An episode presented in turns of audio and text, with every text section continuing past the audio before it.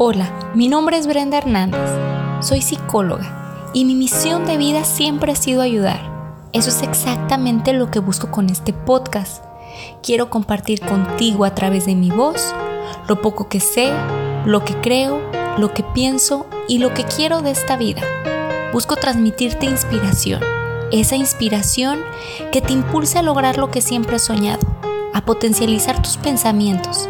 Quiero ayudarte a defender tus creencias, pero sobre todo a mejorar tus acciones. Permíteme acompañarte en este proceso. Quiero que aprendamos juntos.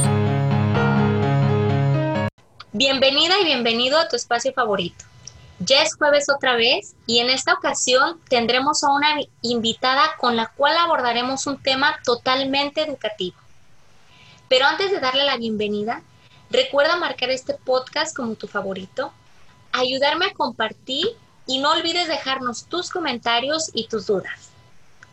Ahora sí, el episodio de hoy está dedicado a todas aquellas personas que tienen algún hijo, sobrino, nieto o alumno que presenta una manera diferente de aprender y que requiere la atención de algún profesional. Demos la bienvenida a Leti Herrera, una experta en este tema. Leti, ¿cómo estás? Muy bien, muy contenta de estar en este momento contigo, compartiendo un poquito de lo que más me gusta hacer. Bueno, y un gusto para mí tenerte aquí, Leti. Háblanos un poquito de lo que tú te dedicas, de eso que tú haces. Claro, de profesión soy terapeuta de lenguaje, aprendizaje y audición. Después hice un máster en intervención en dificultades del aprendizaje y una certificación en integración sensorial por la Universidad del Sur de California. Actualmente soy socia de un grupo terapéutico de IMADI, que es un centro en donde acompañamos a los niños y sus familias eh, durante todo el desarrollo de una manera completamente interdisciplinaria. Este centro de nombre de IMADI, me gusta mucho siempre contar que el nombre significa cariño porque eso es lo que tenemos ante nuestros pacientitos, sus familias y nuestra misma profesión. Em, también soy parte de la plantilla de profesores del Diplomado de Intervención en Dificultades del Aprendizaje en la Universidad de la Ciudad en la Universidad de las Américas de la Ciudad de México.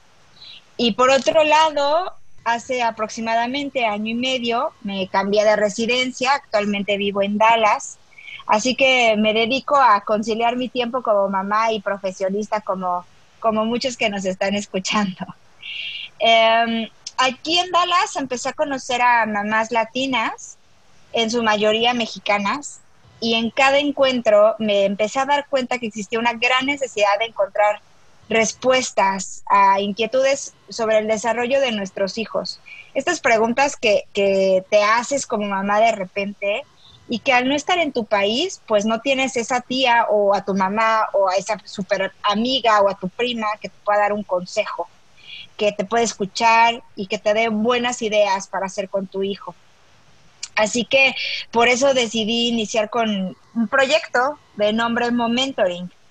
El concepto en un principio involucra las palabras mom de mamá, momento y mentoring, y así comencé con una plataforma en donde escribía de manera completamente autoterapéutica, porque eso me hacía conectarme con mi yo profesional, por ponerle un nombre, y pues ya lo había dejado en México, así es que fue una manera de reconectar. Ya después me involucré en redes sociales, empecé a dar asesorías en línea sobre desarrollo infantil, como comunicación en bebés, baby sign language, estimulación del lenguaje, habilidades para el aprendizaje, rutinas, límites y un largo etcétera. y a crear contenido junto con personas con quienes he colaborado y que sé que son personas preparadas, formadas y que compartimos valores, pero sobre todo ese compromiso con el desarrollo infantil. Wow, Leti, creo que la labor que, que, realizas es una labor muy importante porque generalmente le damos poca importancia a la atención temprana y sobre todo al desarrollo de las personas. Muchos de los papás creemos que pues que nuestros hijos tenemos que dejarlos que experimenten a su ritmo y estoy totalmente de acuerdo con esto, pero creo que también esta parte de permitirles tener esta libertad de, crecimiento, esta, respetar esta individualidad, al mismo tiempo tenemos que estar cuidando pues muchos factores que pueden interferir en su aprendizaje y en su crecimiento. Me gustaría, Leti, en este momento que nos compartieras qué es un desarrollo ideal, porque muchas veces las mamás y las personas que pues que tenemos a niños pequeños con nosotros, estamos muy perdidas en esta parte de saber qué tendría que ser lo, lo indicado o lo correcto para poner o no atención a estos pequeñitos. Entonces me gustaría que partiéramos de esta parte. ¿Qué es este, un desarrollo saludable? Claro, tienes, tienes toda la razón con el hecho de poder buscar de alguna manera una guía. Y esa guía para las mamás se podría tomar en cuenta algo que se conocen como los hitos del desarrollo que son aquellos comportamientos y destrezas que tus hijos van adquiriendo. Nos van a dar esta pauta para saber qué es lo que se está desarrollando y si es esperado a una edad. Entonces, todos estos comportamientos los podemos encontrar ya sea en libros en internet, eh, es más, deberían de estar en cualquier blog de maternidad. Em, son aquellos que regularmente los pediatras van revisando en cada cita mensual que tiene con, con tus hijos. Entonces vamos a poner un ejemplo. Te pueden decir, a los seis meses tu hijo debe de estar sentado. O tal vez a los cinco años tu niño ya debe de decir el sonido rrr, como en ratón. Entonces, todos esos son tiempos completamente aproximados. Entonces, como mamá, lo que podemos hacer es observar si lo está haciendo y ponerle una palomita o, un, un, check mark o un tick o no sé en qué lugares nos estén escuchando, en algunos lugares le dicen ganchito. Entonces, bueno, como decir, esto ya está. Hay niños que lo logran hacer un poquito antes. Entonces, en cuanto lo haga, tú le pones palomita a ese comportamiento. Y ves qué comportamiento sigue en esas tablitas o en esos hitos del desarrollo. Entonces buscas formas de estimularlo hasta que lo logre. Y ya cuando lo logre, otra vez le pones esa palomita o ese tic o ese check. Si tu hijo llega a una edad, a esa edad de ese hito de desarrollo y todavía no lo está logrando, lo que tú tienes que buscar es estimularlo hasta que lo logre. Solamente se convertiría en un foco rojo cuando brincamos un rango de edad o dos rangos de edad. Eso nos pondría un foco rojo, un signo de alerta, y se convertiría en un momento crítico en donde sí necesitaríamos acudir con un especialista. Entonces, en, esta experiencia que yo les puedo compartir como terapeuta, es que lo primero que hay que hacer como mamá es hacerle caso a nuestro instinto, si ves que algo no te convence con tu bebé o con tu hijo, algo no te gusta, notas que tu, tu, hijo es un poco distinto que los demás, solamente hazle caso a tu instinto. Totalmente, no lo duden ni un segundo, hazle caso a tu instinto totalmente. Me ha pasado muchas ocasiones que llegan las mamás al centro terapéutico o me buscan por redes sociales y pueden llegar hasta, entre comillas, escondidas de sus esposos o, las abuelas de los niños. Em, algunas veces me comparten que sus amigas les han dicho, oye, ¿no crees que estás exagerando? Y regularmente son niños que han presentado dificultades en el desarrollo. Y ese tiempo que las mamás lo pensaron es tiempo que se han tardado en llegar con especialistas y es tiempo muy valioso en el momento de intervención.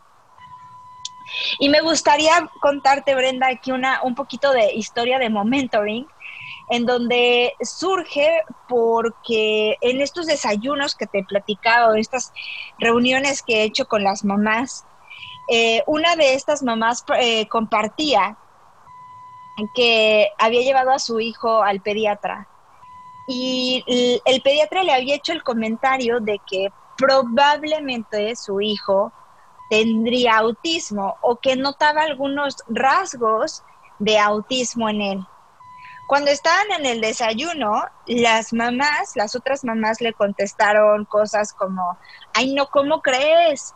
Yo creo que no, si tu hijo es súper inteligente, o, pero es que míralo, está perfecto, yo creo que está exagerando el pediatra. Y la realidad es que si una de esas mamás se hubiera detenido a decirle, oye, ¿sabes qué? Tal vez el pediatra tiene razón o tal vez el pediatra no tiene razón, amiga. ¿Por qué no te acompaño y buscamos a un especialista y salimos de dudas? ¿O por qué no nos ponemos las pilas juntas y vamos a buscar si hay otra opción? Entonces, ahí hubieran ganado un momento muy importante en la intervención.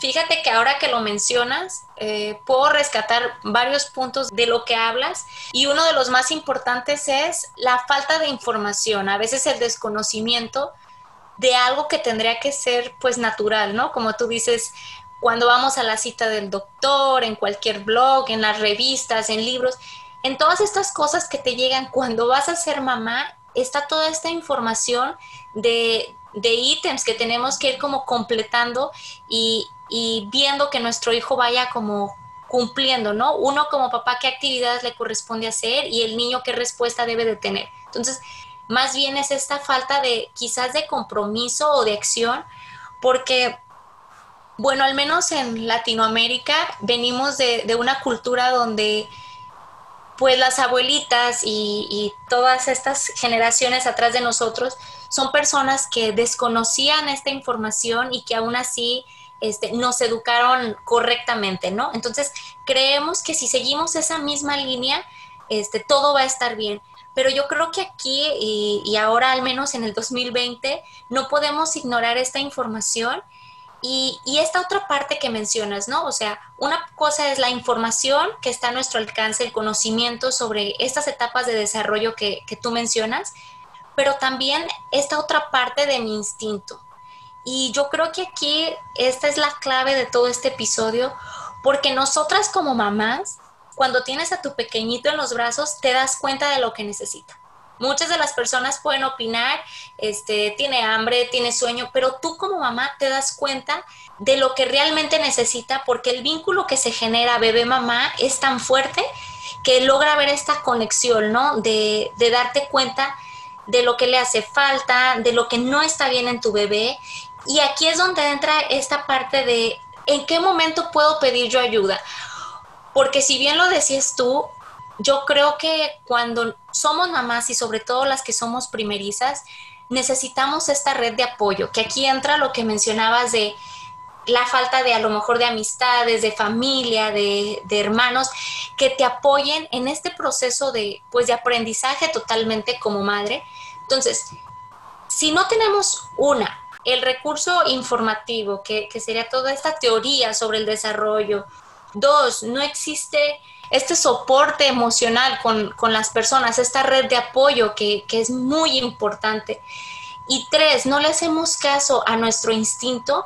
Yo creo que ahí ya es una señal de que algo no está bien, al menos en nuestra función como padres. Entonces, si ya sabemos que algo no está bien, si ya sabemos que algo me hace clic, ¿cuál es el primer paso, Leti, que tengo que, dar para darle la atención debida a mi hijo? ¿Sí? Sin tomar en cuenta los comentarios externos, sin tomar en cuenta nada. Simplemente, ¿qué es lo primero que tengo que hacer? Ok, em, ahí, como te comentaba, tenemos que buscar mucho el tema de los rangos. O sea, si, si tú consideras que todavía eres capaz de lograrlo con una estimulación, si no han pasado esos esos dos rangos de los que hablábamos, puedes trabajar en casa a nivel de estimulación. ¿Qué es este tema de estimular?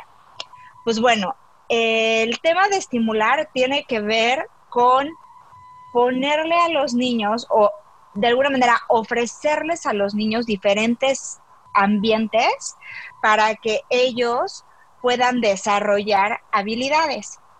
Entonces, eh, me voy a enfocar primero en este tema de estimulación y después podemos hablar del tema de referencia. ¿Te parece bien, Brenda? De acuerdo. Ok, entonces cuando hablemos de estimulación, yo les platico siempre a los papás de las cuatro A's. La primera A tiene que ver con actividades de la vida diaria. ¿Qué significa esto? Pues que no tienes que montar un Disneylandia en tu casa, ni tienes que ser patrocinador de Fisher Price o cualquier otro juguete. Los niños aprenden de la vida diaria, desde vestirse, desde poner la mesa, bañarse, ver cómo preparas tú la comida o de integrarlo a preparar la comida. También aprenden de verte y de escucharte. Entonces, todo el tiempo los niños están aprendiendo a través de actividades de la vida diaria y así están siendo estimulados. Eh, imagínate, por ejemplo, si tú vives en una casa que tiene dos plantas. El hecho de que tu hijo tenga que subir las escaleras, ya estás activando toda una parte de estimulación motriz. Pero ¿qué pasa? Que a veces como papás porque necesitamos hacer las cosas un poquito más rápido o porque tal vez em, queremos eh, facilitarnos porque tenemos otro niño, etcétera, decidimos que en lugar de que el niño suba las escaleras, pues tal vez en ese momento lo más fácil es nosotros cargarlo y llevarlos, llevarlo hacia arriba.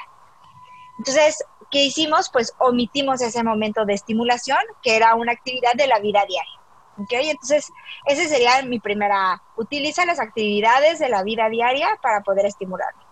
La segunda A sería, mantén una actitud positiva. Utiliza lenguaje positivo con tus niños y también créete que tú estás haciendo un gran trabajo para estimularlo.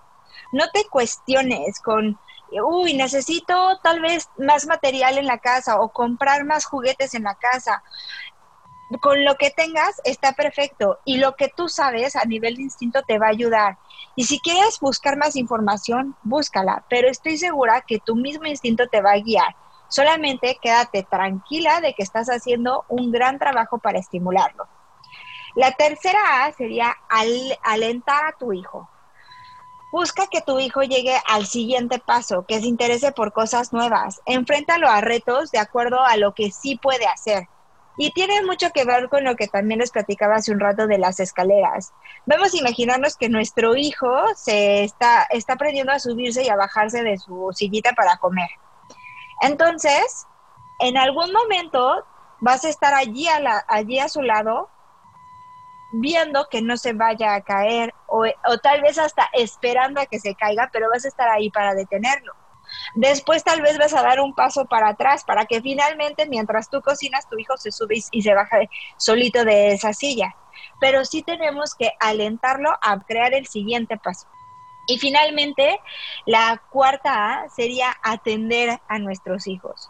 Desde atender sus necesidades básicas de manera regular, como es el sueño y la comida, pero también el juego. El juego para nuestros hijos es súper importante.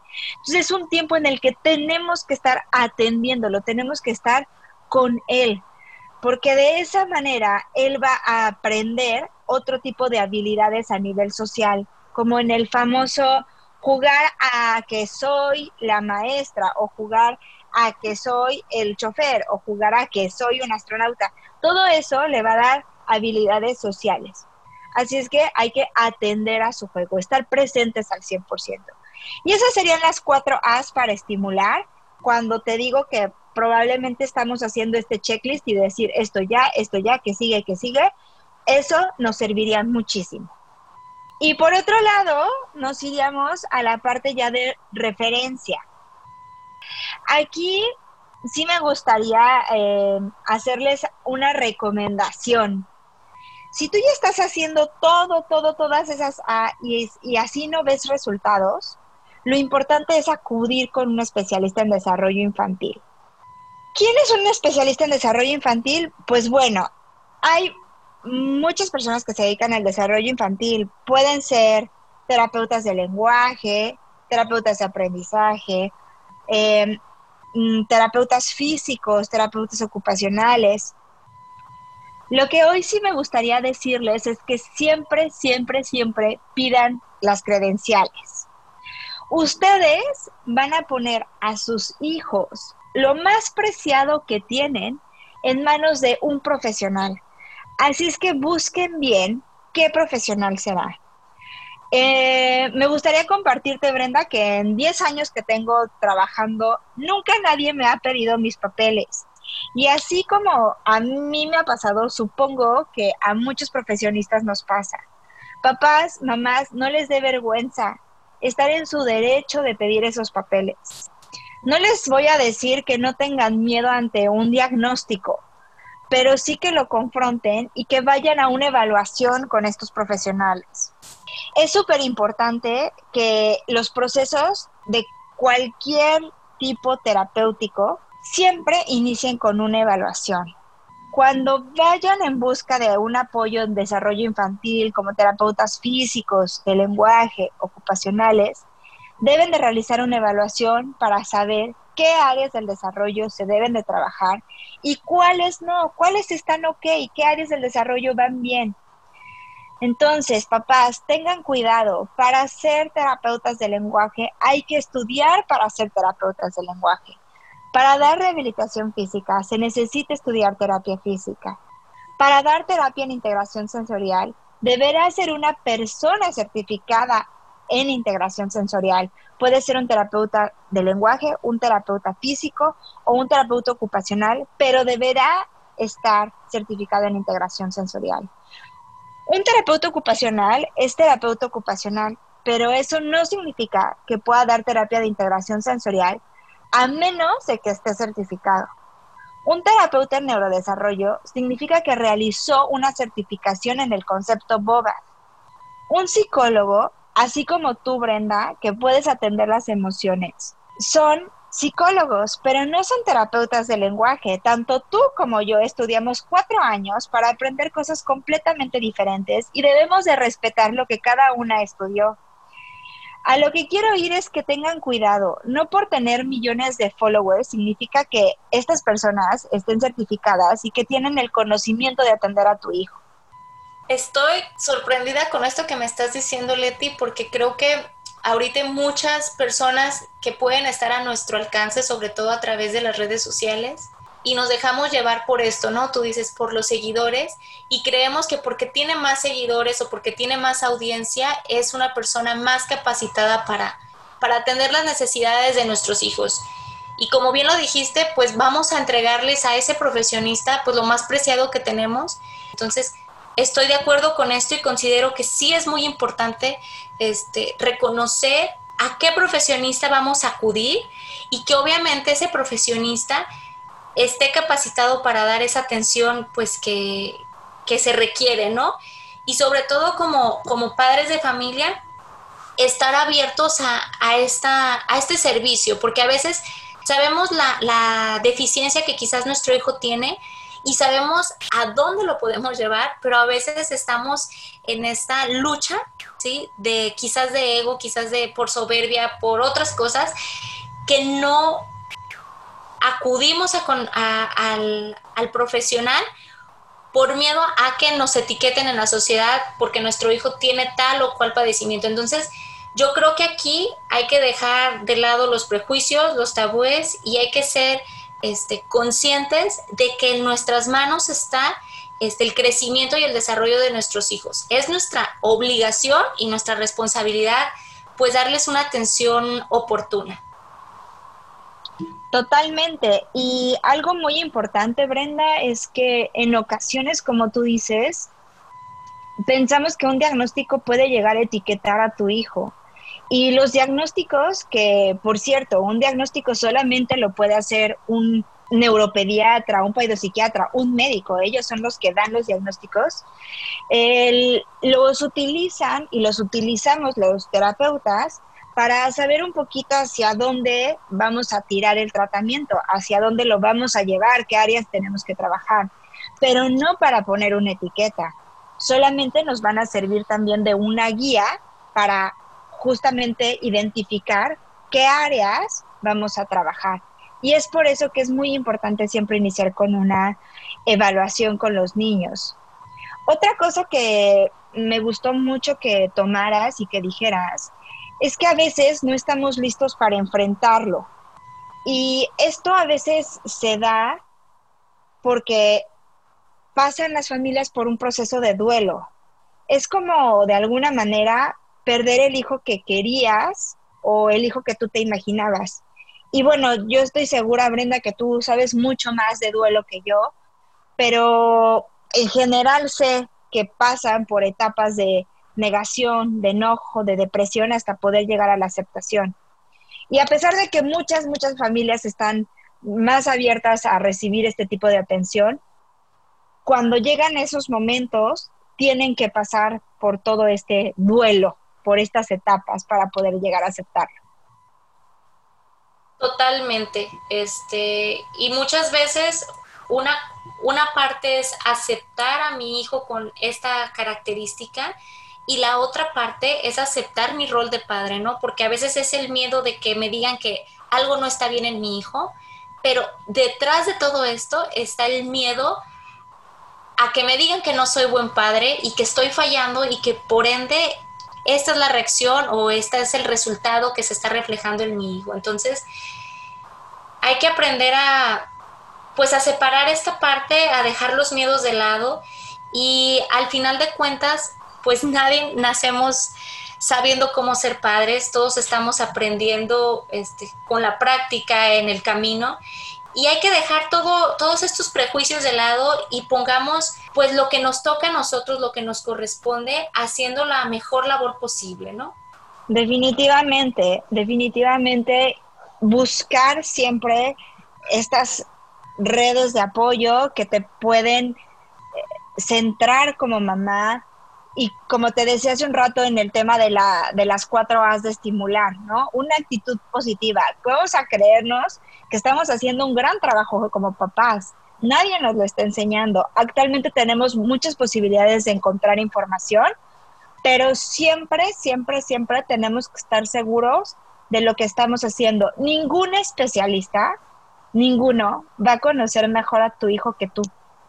Entonces tú sabes en qué momento poder acudir con alguien para que te ofrezca un apoyo extra. Exactamente. Y, y sí, es toda esta parte de, respetar nuestros propios procesos de, aceptación y de, y de reconocer, ¿no? ¿Qué tantas cosas están a mi alcance y qué tantas no? ¿Qué tanta parte me toca a mí como padre apoyar a esta estimulación?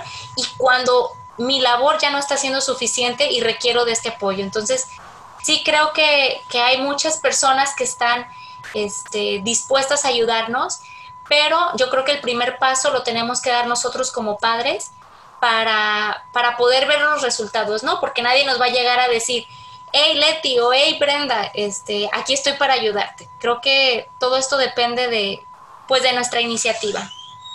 Definitivamente. Bueno, yo creo que una parte muy importante es aprender a, reconocer, pues, que cada quien tiene un proceso, este, el niño tiene un proceso, pues, individual de aprendizaje, pero también, este, nosotros como padres y en conjunto como sistema estamos viviendo pues escenarios a los cuales nos tenemos que adaptar y tenemos que ir como desarrollando em, capacidades y habilidades para poder funcionar este, dentro de la familia y como sociedad. Entonces, sí creo que es muy, muy importante entender pues la individualidad de cada persona y que dentro de la familia todos tenemos capacidades distintas, ¿no? Como, como si bien lo decíamos, antes, este, sí a lo mejor existe algún problema de aprendizaje, pero yo creo que nadie dentro de la misma familia tenemos las mismas habilidades. Quizás tenemos la misma capacidad, pero desarrollada de diferente manera. Y creo que una parte muy importante por la que tenemos que empezar a partir es esto, ¿no? De, de entender que todos somos distintos y que cada quien tiene maneras diferentes de aprender y de funcionar. Totalmente. ¿Y sabes qué pasa con, muchas mamás? Que caemos en el comparar a nuestros hijos. Eh, de manera personal, tengo, tengo unos gemelos que pues toda la vida han estado pues con los mismos papás, con la misma estimulación, la misma estructura, les ofrecemos lo mismo de comer y han ido desarrollando estas habilidades de las que me hablabas en diferentes tiempos. Entonces, algo importante es, en medio de lo posible, no comparar a nuestros hijos. Ya sé que por un lado les estoy diciendo que utilicemos los hitos del desarrollo como una guía y esto significa que hay que comparar a nuestros hijos con la media, con el promedio. Sin embargo, también sabemos que no todos nuestros hijos son iguales. Por ejemplo, dentro de una lechuga podríamos encontrar hojas de distintos tamaños, es más, hasta de diferentes tonos de verde. Así es que, de alguna manera, tenemos que buscar la individualidad. Y hoy quisiera invitarlos a los papás que tengan dos niños, o es más, si tienes uno y, te sucede esto de compararlo con el vecino, con el primo, con, ¿no? con todos los niños que están cercanos a ti, hoy les quisiera pedir que cada vez que ustedes identifiquen que algo no está logrando su hijo, busquen qué sí está haciendo, porque regularmente las comparaciones que hacemos van como, uy, es que cuando mi niño grande tenía la edad del, del mi chiquito, él ya podía ser tal, y este chiquitín todavía no lo logra. Así es que vamos a buscar siempre como la contraparte o buscar otra habilidad que tenga nuestro hijo, porque de esa manera nuestra ansiedad va a bajar un poquito más y vamos a ver las cosas mucho más claras, vamos a ser más objetivos con nuestros hijos. Justamente, ¿no? Porque cuando empezamos a comparar, pues este, directamente o indirectamente estamos sobreexigiéndole al niño y le estamos causando estrés, ansiedad, miedo, y en lugar de ayudarlos a salir adelante, los estamos limitando y generándoles una inseguridad tremenda que ellos lo están interpretando como una manera de rechazo. Entonces, quizás queremos este, sanar o subsanar algún área de desarrollo, pero estamos afectando otra, cuando yo creo que la emocional también juega un papel muy importante en el desarrollo del niño. Entonces, sí es importante no comparar y entender esto. Cada persona puede exponerse a los mismos estímulos en el mismo momento y procesarlos de maneras distintas. Entonces, cuando entendemos esto, este, comprendemos que todos somos totalmente distintos y de que no hay maneras correctas ni incorrectas de actuar, simplemente son maneras diferentes y por lo tanto tenemos que aprender a respetarlas. Coincido completamente contigo. Hay que respetar el desarrollo de cada uno de nuestros hijos como individuos, pero sí hay que estar al pendiente de esta guía del desarrollo que serían los hitos.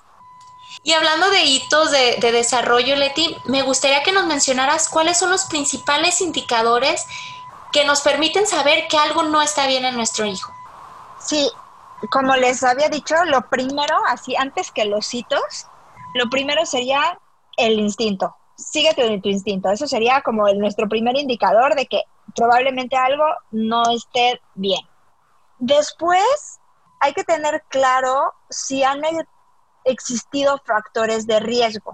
Por ejemplo, si tú tuviste un embarazo de alto riesgo, si tu bebé fue prematuro, si tuvo bajo peso al nacer, si tuvo hipoxia al nacer, o sea que dejó de respirar, si ha tenido dificultades con su alimentación, em, si hay una depresión de mamá, si hay problemas psiquiátricos en la familia, si hay enfermedades congénitas o cromosómicas, todos estos nos pueden ir alertando que probablemente algún hito del desarrollo vaya a estar un poquito más lento o vaya a ser un poquito más, vaya un poco más atrasado. Así es que tenemos que estar más alerta de que vayan adquiriendo en tiempo los hitos del desarrollo. Como les decía, pueden encontrarlos en internet o en libros, pero sí creo que hoy es importante que se lleven algunos. ¿Te parece bien, Brenda, que los comparta? Claro que sí, Leti, adelante. Mira, a los tres meses deben de tener el control cefálico. Esto significa que pueden detener su cabecita. Entre los cuatro y los siete meses deben de estar rodándose. Eso quiere decir que pasan de estar de panza a su espalda o al revés, de espalda a su pancita. A los seis meses deben de lograr sentarse solitos. A los nueve meses comienzan a balbucear y a gatear. A los doce meses pueden pararse solitos y en ocasiones hay niños que ya pueden dar algunos pasos con apoyo, como agarrándose de una mesita o agarrándose de la pared, y hay otros niños que ya lo pueden lograr sin apoyo. A los 18 meses pueden llegar a correr, aunque muy probablemente sigan teniendo algunas caídas. Y a nivel de lenguaje, aproximadamente deben de estar produciendo unas 20 palabras. En este momento, las onomatopeyas, por ejemplo, los sonidos como si ven una vaca y te dicen mu, ese mu sí lo consideraríamos como una palabra. Y a los 24 meses ya empiezan a juntar dos palabras, como mamá, ven, o el famoso no, no, tú no, o vete, mamá. eh, ese tipo de unión de palabras ya empiezan a aparecer a los 24 meses. También a nivel motor es capaz de saltar en dos pies. Así es que en general esos serían los puntitos más importantes que tendríamos que estar observando en los primeros dos años de vida. Cuando tenemos niños prematuros, esos hitos del desarrollo se tienen que hacer con una edad corregida. Entonces, a los 24 meses, esa edad corregida debe de cerrarse, o sea, ya deben de estar logrando a los 24 meses todo lo anterior. Muy bien, Leti, muchas gracias por compartirnos estas señales que yo creo que van a ser de mucha ayuda para todas las mamás y papás que te estamos escuchando. Creo que, que esta información, aunque parezcan cosas cotidianas, son, lo, son pequeños, grandes logros que nuestros hijos están teniendo. Entonces hay que celebrarlos, hay que festejarlos, pero también hay que impulsarlos a que ellos, pues, por su cuenta vayan lográndolo. Obviamente involucrándonos en el aprendizaje del niño, involucrándonos en la educación, siendo acompañantes activos totalmente de, nuestros hijos. Entonces, creo que, esta, que, este episodio va a ayudar a muchos padres a, a poner más atención en sus hijos, a lograr como captar estas señales pero también la intención de este episodio es pues invitarlos, ¿no? A que busquen ayuda profesional, a que se sientan pues acompañados en este, en este proceso que para muchos puede ser difícil, pero que entiendan que hay muchas personas que están dispuestas a ayudarlos y muchas personas que están viviendo pues situaciones similares y que pues todo esto tiene alguna solución. Entonces no hay que tener miedo, no hay que dejarlo para después. La educación de nuestros hijos es lo más valioso que podemos regalarles a ellos. Mil gracias Leti por compartir con nosotros un poco de lo que sabes. Espero que después aceptes una futura invitación aquí para que sigas compartiendo con nosotros todo esto que te apasiona. Con todo el gusto del mundo, Brenda, muchas gracias a ti por este espacio que espero que sea significativo para los papás. Esperemos que sí. Y de nuevo, te invito a que hagas una pausa y observes a tu hijo. Evalúa la atención que le das y reconoce lo que necesita. Aprende a reconocer las señales, a documentarte, pero sobre todo a escuchar a tu instinto. No tengas miedo. Recuerda que lo que hagas por tus hijos hoy, ellos mañana lo agradecerán. Nos vemos la próxima semana con un episodio distinto. Hasta pronto. Encuentra tu equilibrio recreándote.